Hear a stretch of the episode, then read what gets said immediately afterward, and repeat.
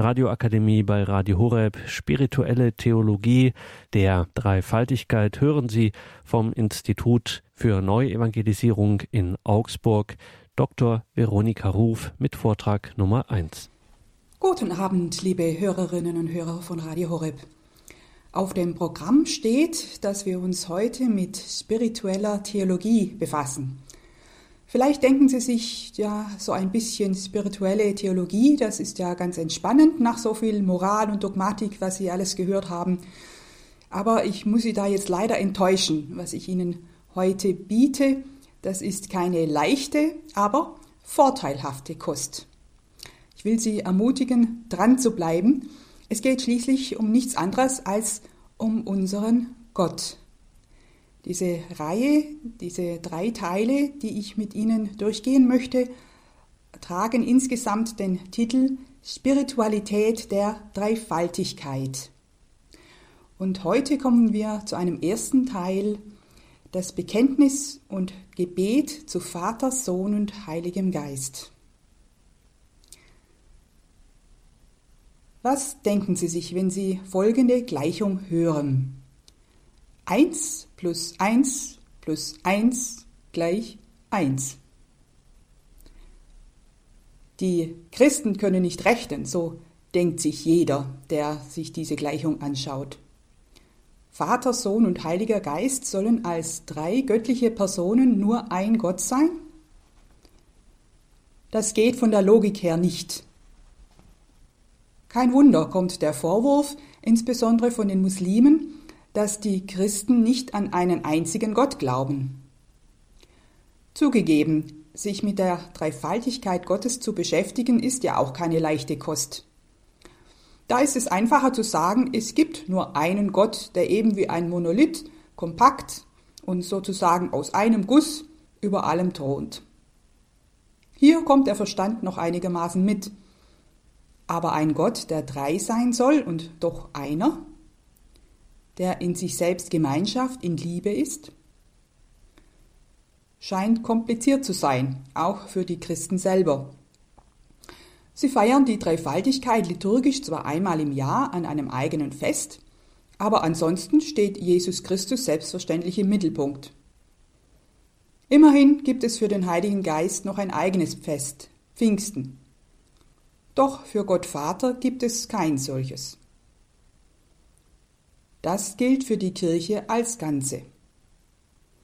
Es wäre spannend, unter den Christen herumzufragen, was sich jeder und jede persönlich unter dem dreifaltigen Gott vorstellt und welche Beziehung er oder sie zu Vater, Sohn und Heiligen Geist hat.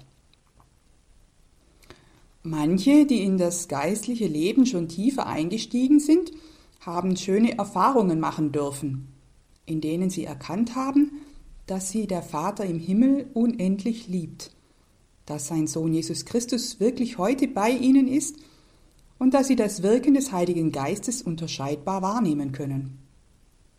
Und dann aber zu wissen, dass sie diese drei ein einziger Gott sind. Es gibt nichts Schöneres und Erfüllenderes, als Gott als Vater, Sohn und Heiligen Geist zu erkennen, in dem, was ihnen jeweils zu eigen ist.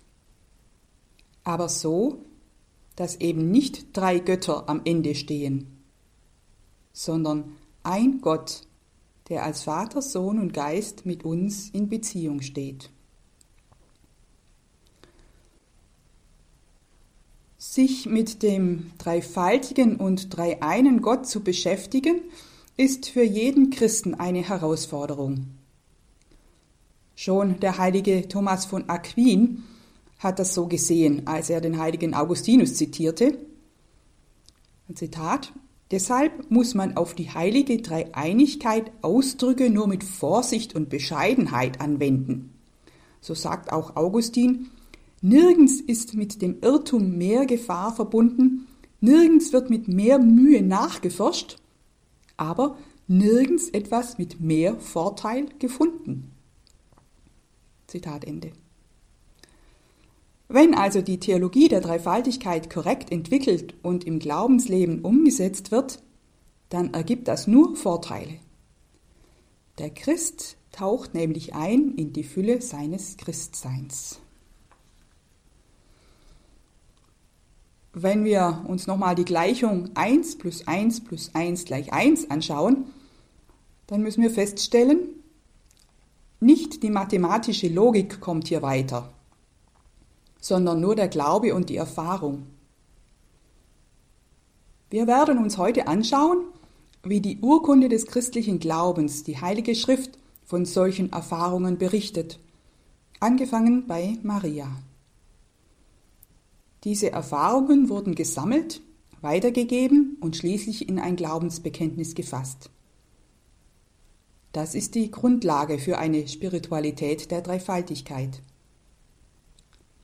Als Christen können und sollen wir den Glauben an den dreifaltigen Gott im Leben konkret erfahren und verwirklichen. Dabei geht es in erster Linie um die Beziehung zu Vater, Sohn und Heiligem Geist im Gebet. Bei der nächsten Sendung schauen wir uns dann an, wer Vater und Sohn sind, vor allem wer sie für mich sind. Und weil der Heilige Geist die am meisten vernachlässigte göttliche Person ist, sei ihm zum Schluss eine eigene Sendung gewidmet.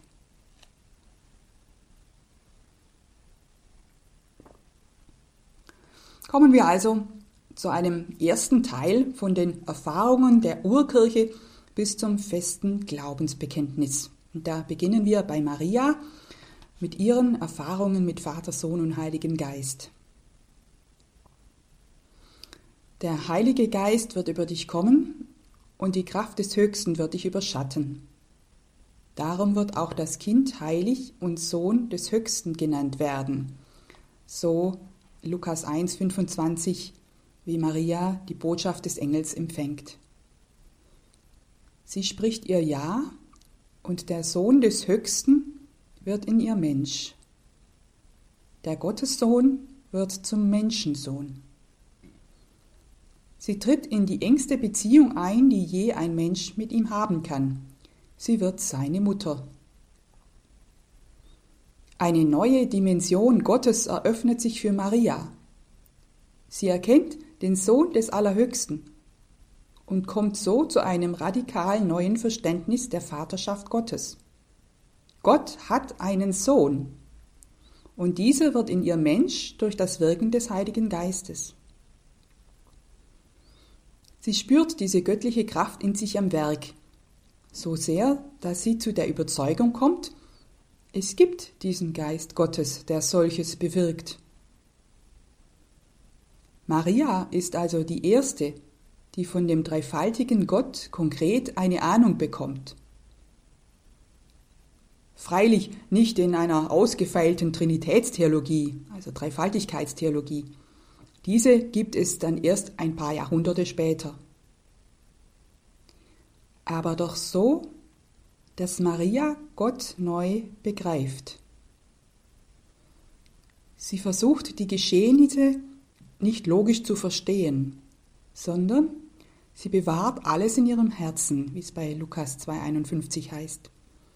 Beziehungsweise eine schöne Übersetzung von Benedikt XVI. aus seinem Jesusbuch Sie setzte sie in ihrem Herzen zusammen. Ihr Ja heißt Ja, ich glaube, dass es so ist. Und sie glaubt an den Sohn Gottes und an die göttliche Kraft, die in ihm wirkt, bis unter das Kreuz. An ihrem Sohn darf sie dann voll Freude erfahren, dass der Vater die Toten auferweckt. Johannes 5:21. An Pfingsten wartet sie zusammen mit den Jüngern auf den Heiligen Geist. Dort heißt es in Apostelgeschichte 1,14, sie verharrten einmütig im Gebet zusammen mit den Frauen und mit Maria, der Mutter Jesu, und mit seinen Brüdern. Als der Geist dann kommt, bewirkt er ähnliches wie bei Maria am Anfang. Er macht Jesus nach dessen Heimgang zum Vater in den Jüngern gegenwärtig. Bisher hatten sie ihn bei sich gehabt. Jetzt war es eine Gegenwart von innen her. Paulus nennt es Christus in euch. Römer 18. Und Paulus selber erfährt ihn auch in sich selber. Er sagt nicht mehr ich lebe, sondern Christus lebt in mir. Galater 2,20. Der Geist selber wohnt in den Jüngern auf ganz eigene Weise und lässt sie auch die Gegenwart des Vaters erfahren. Denn ihr habt nicht einen Geist empfangen, der euch zu Sklaven macht, so dass ihr euch immer noch fürchten müsstet, sondern ihr habt den Geist empfangen, der euch zu Söhnen macht, den Geist, in dem wir rufen, aber Vater. Römer 8,15. Und ähnlich in Galater 4,6. Weil ihr aber Söhne seid, sandte Gott den Geist seines Sohnes in unser Herz, den Geist, der ruft, aber Vater.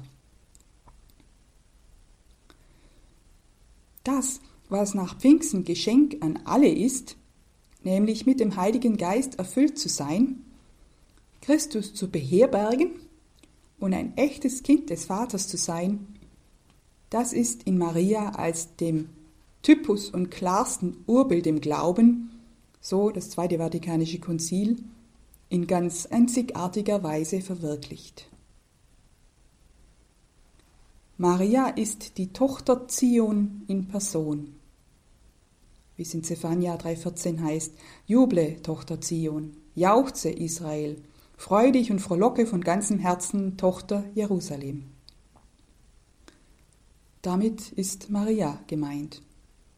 Sie ist die geliebte Tochter des Vaters, die Mutter des Sohnes und die Braut des Heiligen Geistes, wie sie die Tradition später nennt. Sie kann uns als Vorbild dienen, wenn es darum geht, für sich persönlich den Glauben an den dreifaltigen Gott tiefer zu entdecken und eine daraus erwachsende Spiritualität zu entwickeln. Ja, es gibt einige Andeutungen der Dreifaltigkeit im Neuen Testament. Da wollen wir jetzt dazu kommen. Für den Glauben eines Christen und seiner je eigenen Ausprägung bleibt immer der Glaube der Kirche maßgeblich der auf der Heiligen Schrift und auf der Überlieferung aufbaut. Deshalb ist es zunächst notwendig, einen Blick darauf zu werfen, wie die Kirche den dreifaltigen Gott erkannt, beschrieben und den Glauben an ihn festgelegt hat. Das Neue Testament gibt Zeugnis von den Erfahrungen der Urkirche mit der Gegenwart des dreifaltigen Gottes nach Pfingsten. Es gibt zahllose Stellen, wie die junge Kirche Christus oder den Heiligen Geist als lebendig und wirksam erfahren hat. Hier sollen nur die Stellen genannt werden, in denen Vater, Sohn und Heiliger Geist sozusagen in einem Atemzug genannt werden. Diese Stellen sollen zeigen, dass die Dreifaltigkeit nicht etwa eine nachträgliche äh, Erfindung der späteren Kirche ist. Wohlgemerkt, das Wort Trinität oder Dreifaltigkeit kommt im Neuen Testament nicht vor. Doch gibt es etliche Stellen, die in diese Richtung deuten und die nicht übergangen werden können. Sie stehen in einem einzigen Satz oder in einer Reihung, verbunden durch das Wort und. Das lässt sich schon in den Evangelien nachweisen, angefangen von der Taufe Jesu im Jordan da heißt es in Lukas 3,22, der Heilige Geist kam sichtbar in Gestalt einer Taube auf ihn herab und eine Stimme aus dem Himmel sprach, Du bist mein geliebter Sohn, an dir habe ich Gefallen gefunden. Und das geht bis hin zum Sendungsbefehl Jesu vor seiner Himmelfahrt. Darum geht zu allen Völkern und macht alle Menschen zu meinen Jüngern tauft sie auf den Namen des Vaters und des Sohnes und des Heiligen Geistes. Matthäus 28, 19. Allein das Johannesevangelium spricht an die hundertmal vom Vater Jesu. In Kombination mit Jesus und dem Geist werden folgende Stellen in den Abschiedsreden genannt Johannesevangelium. Johannes 14, 26 der Beistand aber, der Heilige Geist, den der Vater in meinem Namen senden wird, der wird euch alles lehren und euch an alles erinnern, was ich euch gesagt habe. Und dann Johannes 15, 26. Wenn aber der Beistand kommt, den ich euch vom Vater aussenden werde, der Geist der Wahrheit, der vom Vater ausgeht, dann wird er Zeugnis für mich ablegen. Paulus nennt ebenfalls Stellen, die auf eine Dreiheit hindeuten. Mit den bekanntesten begrüßt heute der Priester die versammelte Gemeinde in der heiligen Messe. Das haben Sie bestimmt schon wahrgenommen. Die Gnade Jesu Christi, des Herrn, die Liebe Gottes und die Gemeinschaft des Heiligen Geistes sei mit euch allen. Dieses Wort stammt aus dem zweiten Korintherbrief 13, 13. Das sind die offensichtlichsten Stellen. Viele andere Stellen im Neuen Testament deuten in dieselbe Richtung. Insgesamt bietet das Neue Testament die Grundlage um zum Bekenntnis des einen Gottes in drei Personen zu kommen. So kommen wir nun zum großen Glaubensbekenntnis. Die Erfahrungen der Urkirche fanden ihren Niederschlag im Neuen Testament, doch damit war der Weg ja erst begonnen. Die Erfahrungen mussten gedeutet und in ein Bekenntnis geronnen werden, das heißt so fest werden, dass die ganze Kirche sich unter einem einzigen Bekenntnis wiederfindet. Vier große Konzilien beschäftigten sich damit, Irrtümer abzuwehren.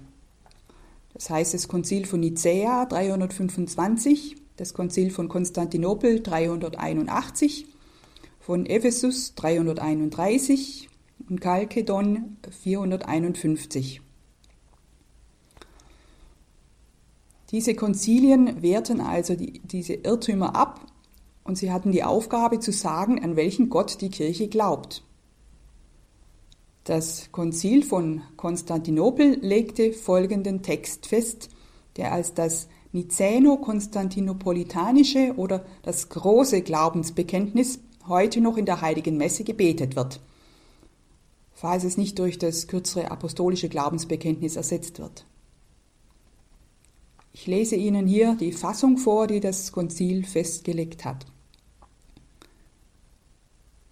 Wir glauben an den einen Gott, den Vater, den Allmächtigen, den Schöpfer des Himmels und der Erde, alles Sichtbaren und Unsichtbaren, und an den einen Herrn Jesus Christus, Gottes einzig geborenen Sohn, aus dem Vater gezeugt vor allen Zeiten, Licht aus Licht, wahrer Gott aus wahrem Gott, gezeugt, nicht geschaffen, wesensgleich dem Vater, durch den alles geworden ist, der wegen uns Menschen und um unseres Heiles willen aus den Himmeln herabgestiegen und Fleisch geworden ist aus dem Heiligen Geist und Maria, der Jungfrau. Und er ist Mensch geworden, wurde für uns gekreuzigt unter Pontius Pilatus, hat gelitten und wurde begraben und er ist auferstanden am dritten Tag gemäß den Schriften, hinaufgestiegen in die Himmel und sitzt zu Rechten des Vaters. Und er kommt wiederum mit Herrlichkeit, Lebende und Tote zu richten. Sein Reich wird kein Ende haben. Und an den Heiligen Geist, den Herrn und Lebensspender, der aus dem Vater hervorgeht, der mit dem Vater und dem Sohn mit angebetet und mit verherrlicht wird der durch die Propheten gesprochen hat. An die eine heilige katholische und apostolische Kirche. Wir bekennen die eine Taufe zur Vergebung der Sünden. Wir erwarten die Auferstehung der Toten und das Leben der zukünftigen Zeit. Amen. Hier steckt viel Theologie dahinter, die die Einheit und Dreiheit Gottes zusammenbringt. Zuerst wird betont, dass die Christen an den einen Gott glauben. Das steht sozusagen als Überschrift über allem. Es gibt nur einen Gott und der ist unteilbar. Hier wird ein klares Bekenntnis zum Monotheismus, das heißt ein Gott-Glaube, abgelegt. Christen glauben an einen einzigen Gott, so wie das Judentum und der Islam. Das Christentum hat sich nie vom Alten Testament verabschiedet. Ein Christ bekennt genauso wie ein Jude, Jahwe, unser Gott, Jahwe ist einzig. So Deuteronomium 6,4, was das Glaubensbekenntnis der Juden ist. Gott ist einer mit einem einzigen Wesen. Das griechische Fremdwort dafür ist Usia. Das haben die äh, Konzilsväter damals so festgelegt mit diesem Begriff, weil es ja nicht einfach war, dieses Wesen Gottes zu umschreiben.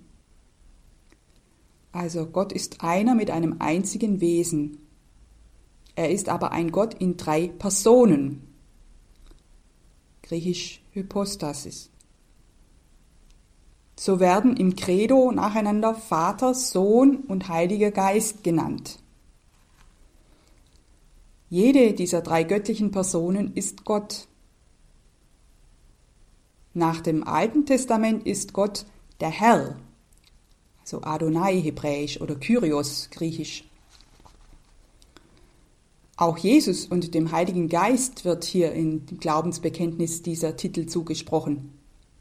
Wir glauben an den einen Herrn Jesus Christus und an den Heiligen Geist, den Herrn und Lebensspender.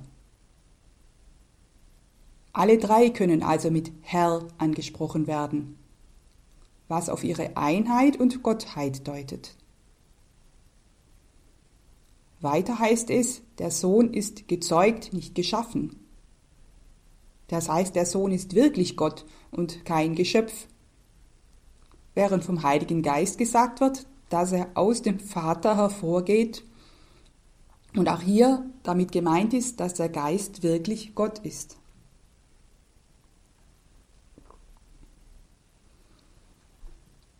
Vater, Sohn und Heiliger Geist sind nach diesem Bekenntnis nicht drei verschiedene Wesen oder gar drei Götter. Der Sohn ist wahrer Gott aus wahrem Gott, wesensgleich dem Vater.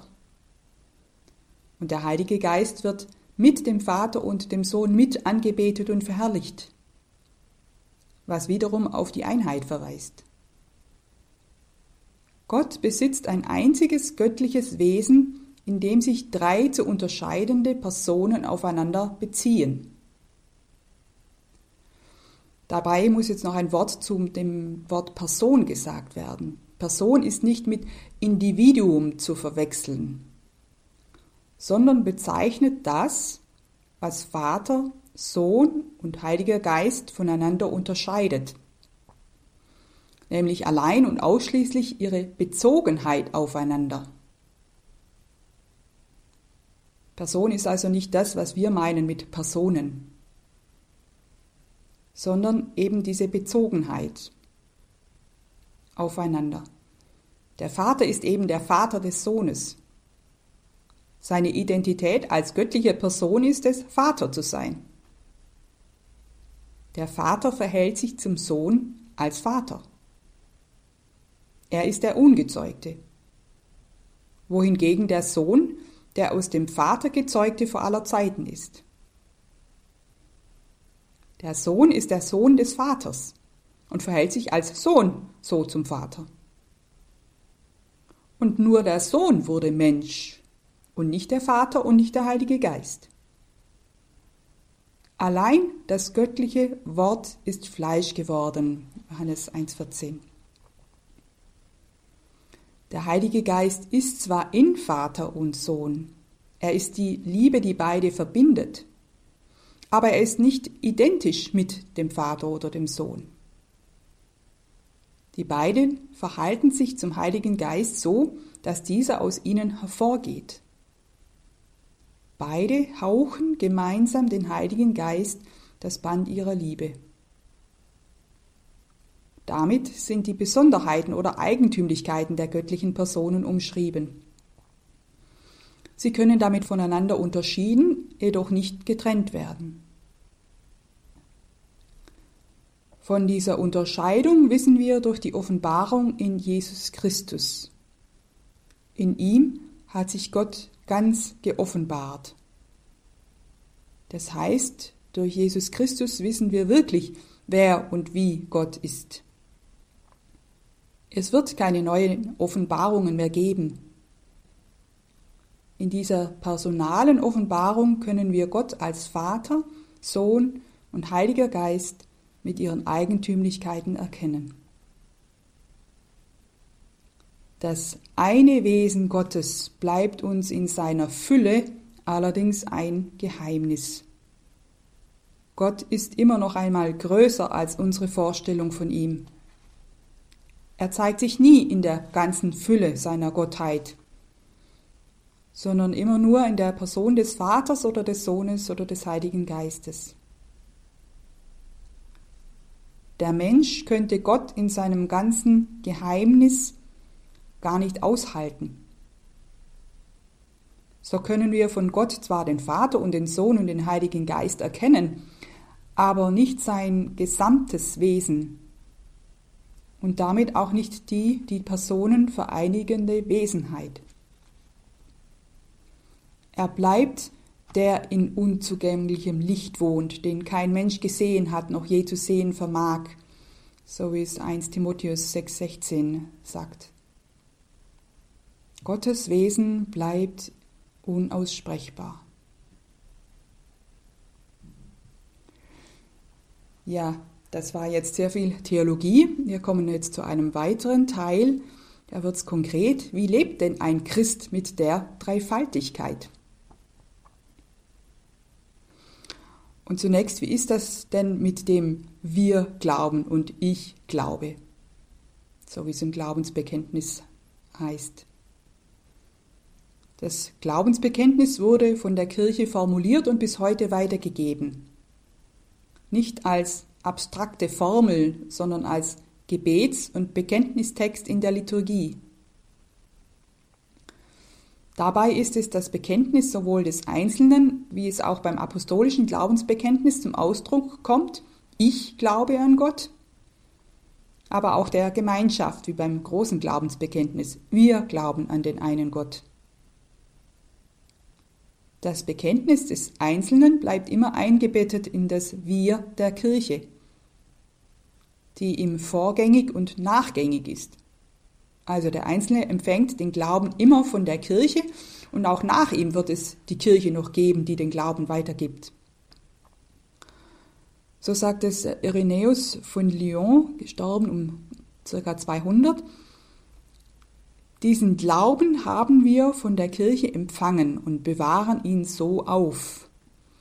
Ihn hat der Heilige Geist gleichsam in ein ganz kostbares Gefäß jugendfrisch hineingetan und jugendfrisch erhält er das Gefäß, in dem es sich befindet.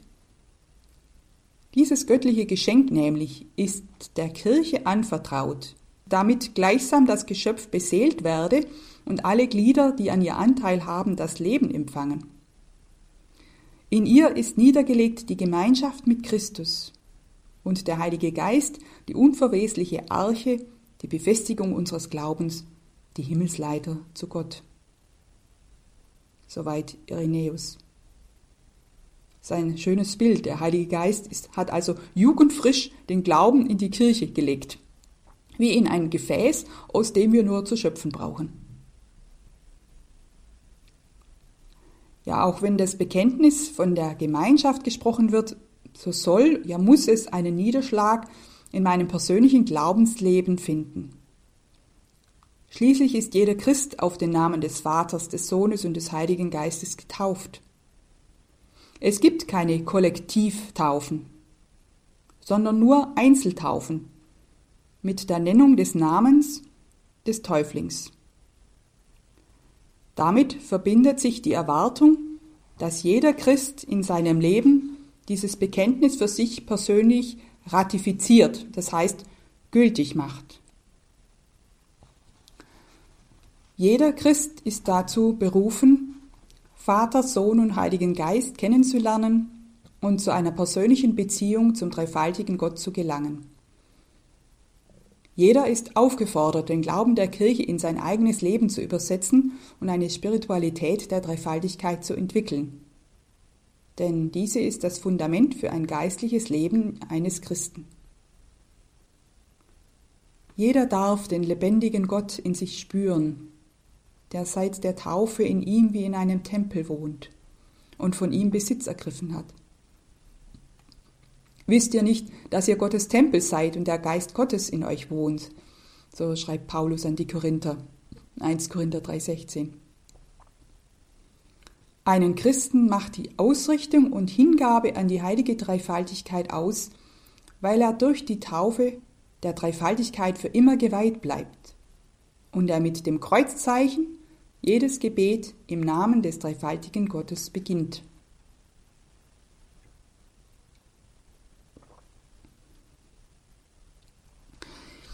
Wie nun gelangt der Christ zum dreifaltigen Gott, der in ihm wohnt, den er aber ja nicht sieht? Also wie ist dieser Aufstieg zu Gott? Jesus ist gekommen, um den Vater zu offenbaren, den keiner jemals gesehen hat. Johannes 1.18. Er sagt von sich, wer mich gesehen hat, hat den Vater gesehen. Johannes 14.9. Doch wollte er mit dieser Aussage Gott nicht auf sich selbst reduzieren. Der Vater ist klar der andere, der Größere. So sagt er in Johannes 14, 28, der Vater ist größer als ich. Und Jesus ist der Weg. Niemand kommt zum Vater außer durch mich. So in Johannes 16, 4. Durch den Heiligen Geist steigen wir auf diesem Weg auf.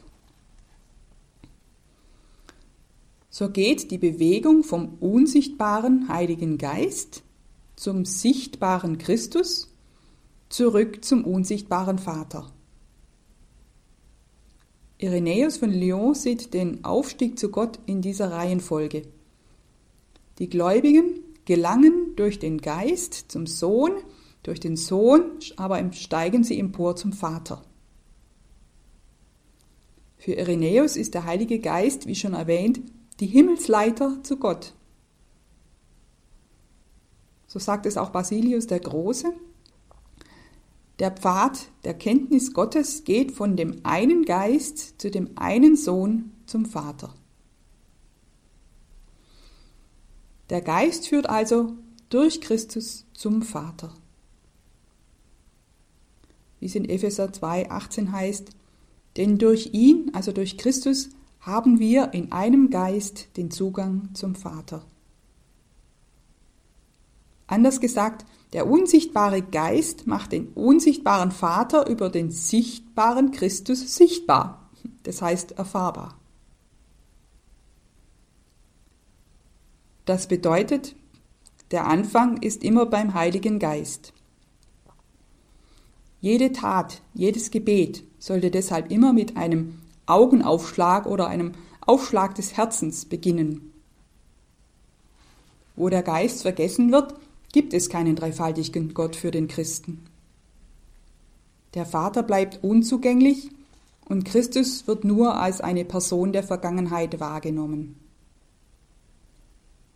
Der Heilige Geist lässt uns jedoch erkennen, dass Jesus von Nazareth Gottes Sohn ist und dass er den Vater offenbart. Wir können Gott als Vater anrufen, weil sein menschgewordener Sohn ihn uns geoffenbart hat und weil sein Geist ihn uns zu erkennen gibt. So der Katechismus der katholischen Kirche Nummer 2780. Der Geist nimmt uns hinein in die Bewegung vom Sohn zum Vater und bewirkt so die richtige Ausrichtung unseres Betens, Denkens, Redens und Tuns.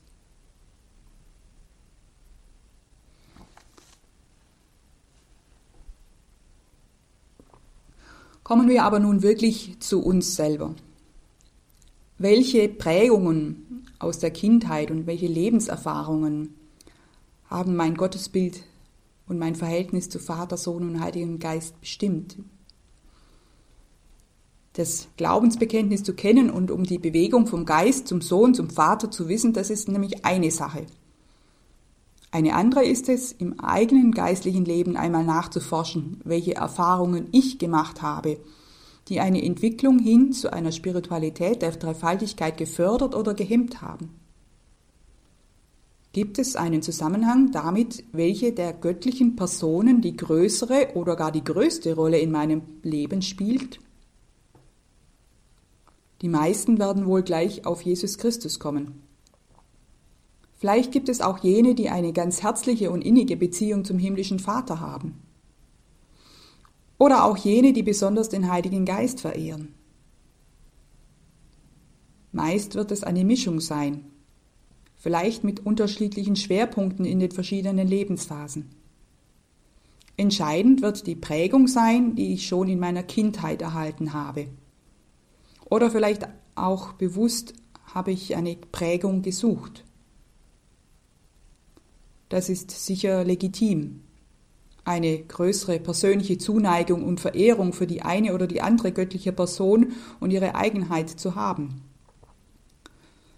Mancher wird sich hingezogen fühlen zur Liebe Christi des guten Hirten oder eher sich identifizieren mit seinem Kreuz und Leiden, weil er vielleicht gerade selber in einer Leidenssituation steckt.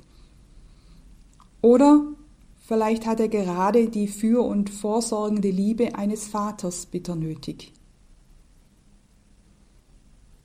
Entscheidend ist, ob ich eine Erfahrung mit Gott Vater, Jesus Christus oder dem Heiligen Geist schon gemacht habe. Wenn ich die Eigenheiten der drei göttlichen Personen kennengelernt habe, dann kann ich auch unterscheiden, welche der drei in mir besonders wirksam war. Dann ist die Beziehung Jesus zu mir und meine zu ihm eben genau die zu Jesus und nicht die zum Vater. So verhält sich auch der Geist zu uns in einer besonderen Eigenart, die mit ein bisschen Unterscheidungsvermögen auch erkannt werden kann. Zum Beispiel, wenn ich eine besondere Inspiration erfahre. Das gilt auch für die Beziehung zum Vater, etwa wenn ich eine väterliche, fürsorgliche Liebe in mir erfahre.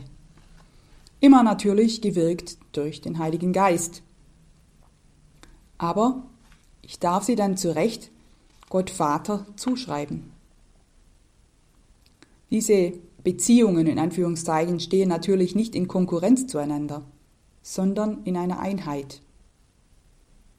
Wohlgemerkt, alle Erfahrungen sind gewirkt vom Heiligen Geist. Die eine göttliche Person ist von der anderen nicht zu trennen. Wenn die eine am Werk ist, ist es ebenso die andere.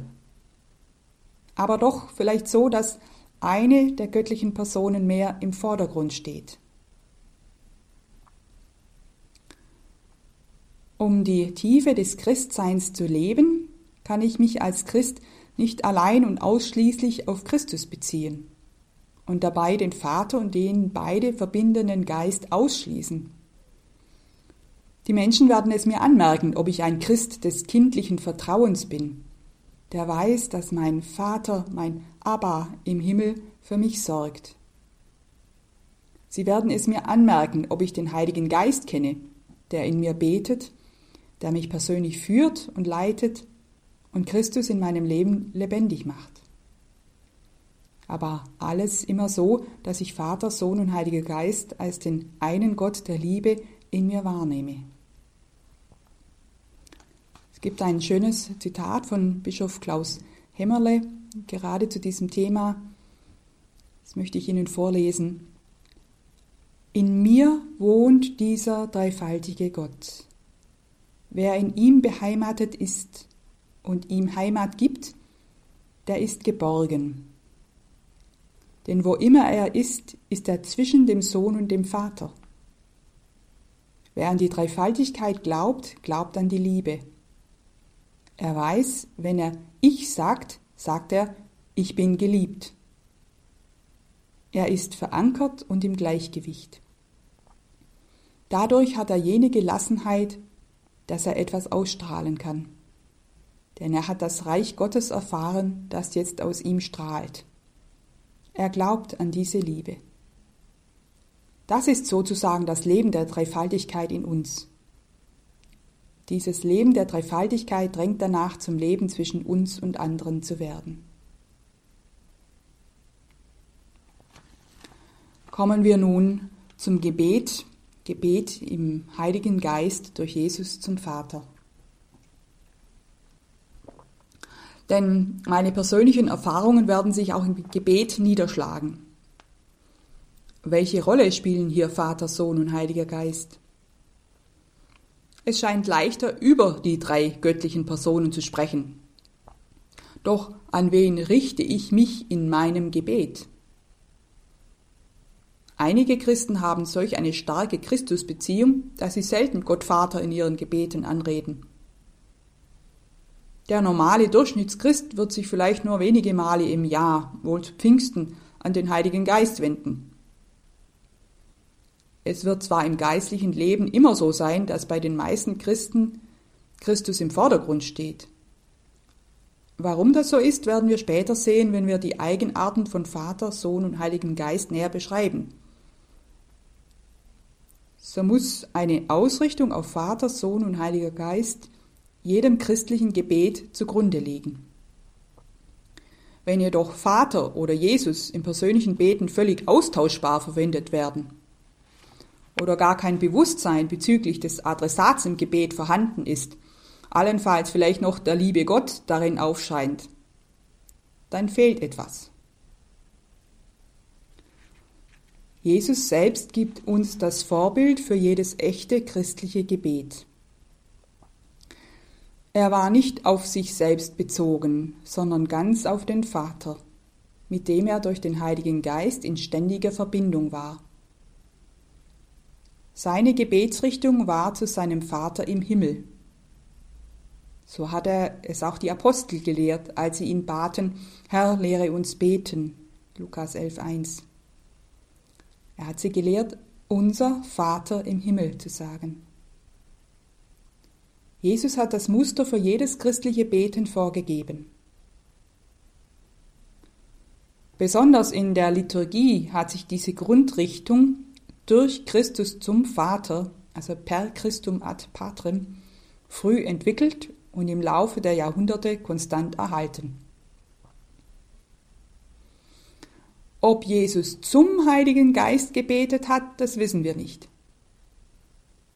Jedenfalls verbinden einige Stellen im Neuen Testament sein Gebet mit dem Heiligen Geist. Bei seiner Taufe kommt der Heilige Geist während des Gebets auf ihn. Lukas 3, 21 bis 22. Und während er betete, öffnete sich der Himmel und der Heilige Geist kam sichtbar in Gestalt einer Taube auf ihn herab. Jesu Gebet hat den Himmel geradezu geöffnet und die Herabkunft des Geistes bewirkt. Wenn Jesus zum Vater betet, dann im Heiligen Geist. So in Lukas 10, 21. In dieser Stunde rief Jesus vom Heiligen Geist erfüllt voll Freude aus, ich preise dich, Vater, Herr des Himmels und der Erde, weil du all das den Weisen und Klugen verborgen, den Unmündigen aber offenbart hast. Jesus lehrte auch seine Apostel, um das Kommen des Geistes zu beten. Apostelgeschichte 1,4. Beim gemeinsamen Mahl gebot er ihnen, Geht nicht weg von Jerusalem, sondern wartet auf die Verheißung des Vaters, die ihr von mir vernommen habt. Bald nach der Himmelfahrt Christi fing die frühe Kirche an, zu dem erhöhten Herrn selber zu beten, zu Jesus also selber zu beten, wie das Neue Testament an zahlreichen Stellen belegt. Angefangen bei Stephanus, der betete und rief, Herr Jesus, nimm meinen Geist auf. Apostelgeschichte 7, 59. Bis hin zum allerletzten Gebet der Bibel, Amen, komm, Herr Jesus, in Offenbarung 22, 20. Und allmählich begann das Gebet zu Christus, die privaten Gebete der Christen zu dominieren und auch mehr Raum in der Liturgie einzunehmen. Das ist sicher richtig. Wer nicht auf Christus blickt, kann auch den Vater nicht erblicken kann nicht wissen, wer Gott ist und wie Gott zu uns steht und wie Gott uns Vater ist. Christus kann natürlich das Ziel unseres Gebetes sein, aber er will nicht das letzte Ziel sein. Zuletzt will er doch immer der Weg sein, der Weg zum Vater. Was Christus an Gebeten von uns erhält, das gibt er direkt weiter an den Vater. Dabei ist der Heilige Geist die Garantie der Echtheit des Gebetes, weil er ihm die Richtung zu Jesus und dem Vater gibt. Der Geist schenkt dem Gebet die dreifaltige Tiefe und lässt es lebendig werden. Der Geist lässt uns das Gebet Jesu, aber Vater, genauso sprechen wie er. Die grundsätzliche Richtung des christlichen Gebets ist also durch Christus im Heiligen Geist zum Vater. Das heißt, Christus selber präsentiert, wenn man das so sagen kann, uns im Geist dem Vater. Unser Gebet ist eine Teilnahme im inner dreifaltigen Dialog, der zwischen dem Sohn und dem Vater im Heiligen Geist stattfindet. Wir werden in ihre innere persönliche Beziehung zueinander aufgenommen. Damit stehen wir auch in einer persönlichen Beziehung zu jeder der drei göttlichen Personen. Das ist so zentral, dass christliche Spiritualität insgesamt als eine reife und reif werdende Beziehung mit dem Vater, dem Sohn und dem Heiligen Geist genannt werden kann, wobei die Einheit Gottes immer gewahrt bleibt. Es gibt ein schönes Zitat aus dem Katechismus der katholischen Kirche 2789. Wenn wir Vater unser beten, wenden wir uns persönlich an den Vater unseres Herrn Jesus Christus. Wir teilen die Gottheit nicht auf, denn der Vater ist ihre Quelle und ihr Ursprung. Vielmehr bekennen wir damit, dass der Sohn von Ewigkeit her von ihm gezeugt wird und der Heilige Geist aus ihm hervorgeht. Wir vermischen auch nicht die Personen, denn wir bekennen, dass wir Gemeinschaft mit dem Vater und seinem Sohn Jesus Christus in ihrem einzigen Heiligen Geist haben. Die heiligste Dreifaltigkeit ist eines Wesens und unteilbar. Wenn wir zum Vater beten, beten wir ihn an und verherrlichen ihn zusammen mit dem Sohn und dem Heiligen Geist.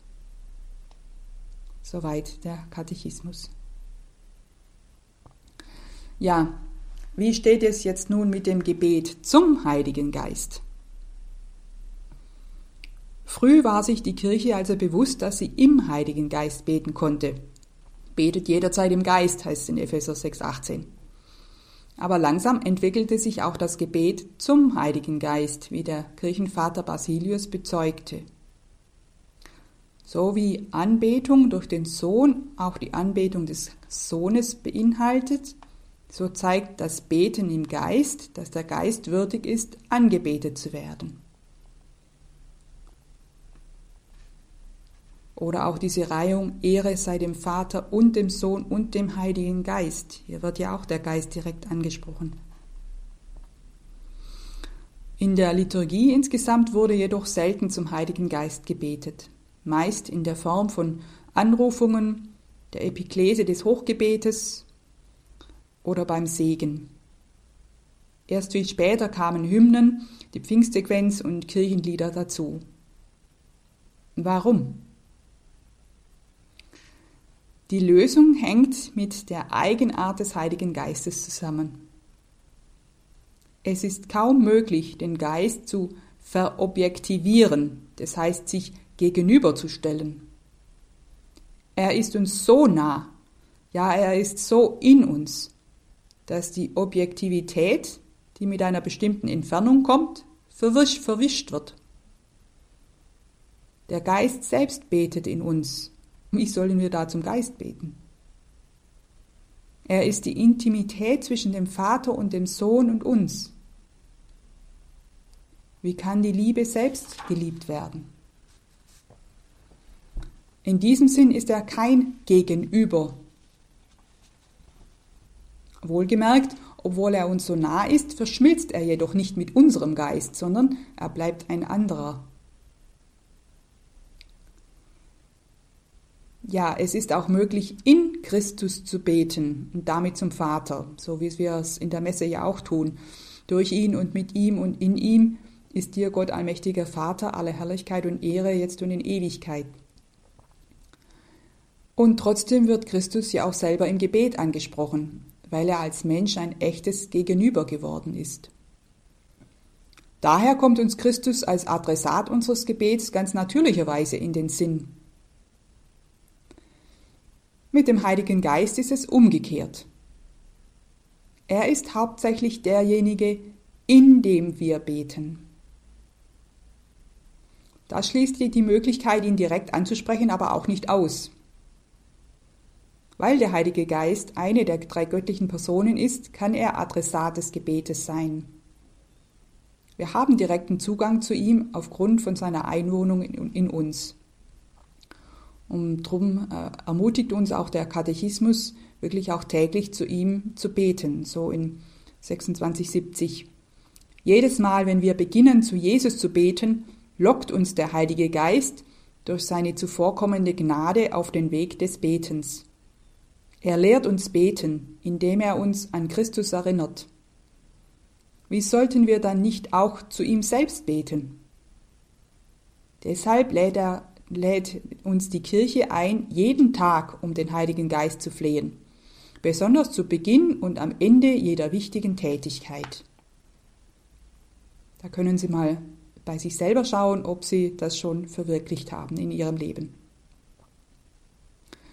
Sehen wir uns nun zum Abschluss an, wie eine Spiritualität der Dreifaltigkeit eine ganze Lebensausrichtung prägen kann. Eine Spiritualität der Dreifaltigkeit erschöpft sich nämlich nicht im Gebet. Ein Christ wird vielmehr die Dynamik des dreifaltigen Lebens so leben, dass alles, was er denkt, spricht und tut, hin zum Vater durch Jesus Christus im Heiligen Geist geschieht wobei Sohn und Geist nicht bloß Durchgangsstationen sind, in Anführungszeichen. Das ganze christliche Leben ist eine Gemeinschaft mit jeder der drei göttlichen Personen und mit Gott als dem einen.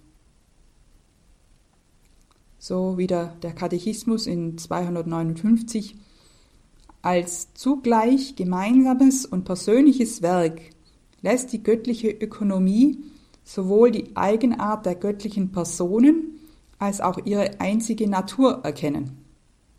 Darum steht das ganze christliche Leben in Gemeinschaft mit jeder der göttlichen Personen, ohne sie irgendwie zu trennen. Wer den Vater preist, tut es durch den Sohn im Heiligen Geist.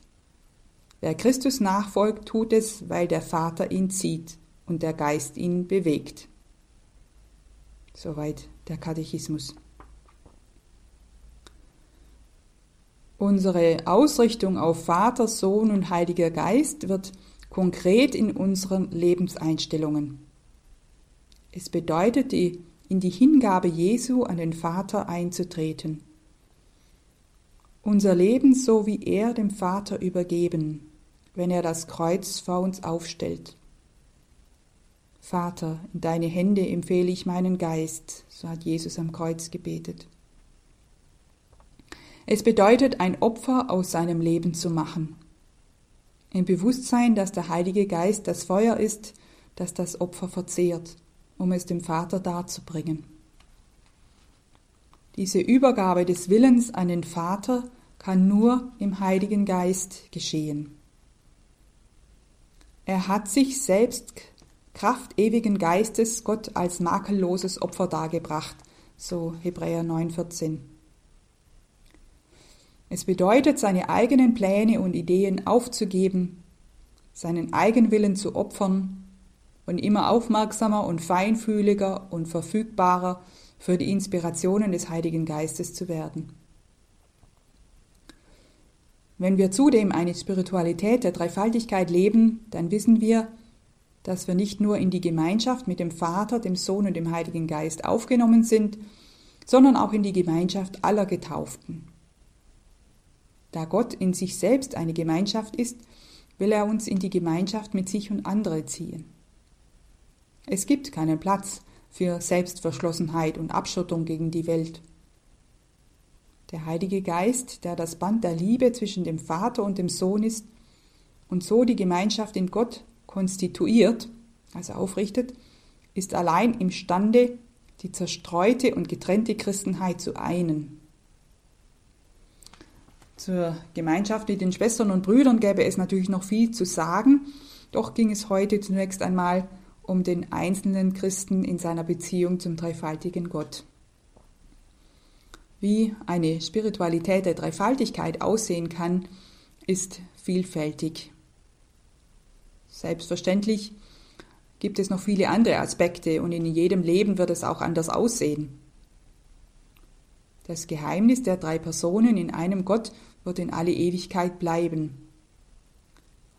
Deshalb sollte der Christ nach dem Kirchenvater Basilius, Zitat, über den Vater, Sohn und Heiligen Geist nicht grübeln, sondern eine unerschaffene und wesensgleiche Dreieinigkeit freimütig bekennen.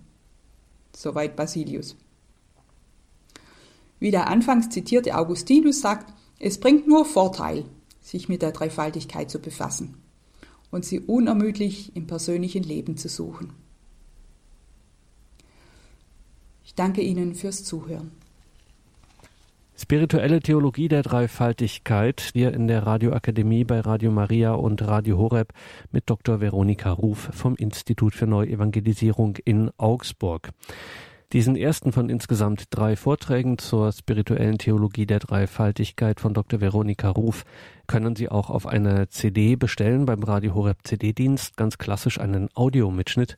Oder aber, wenn Sie morgen im Laufe des Tages auf horeb.org schauen, finden Sie diesen Vortrag auch in unserem Podcast- und Downloadbereich auf horeb.org, horeb.org.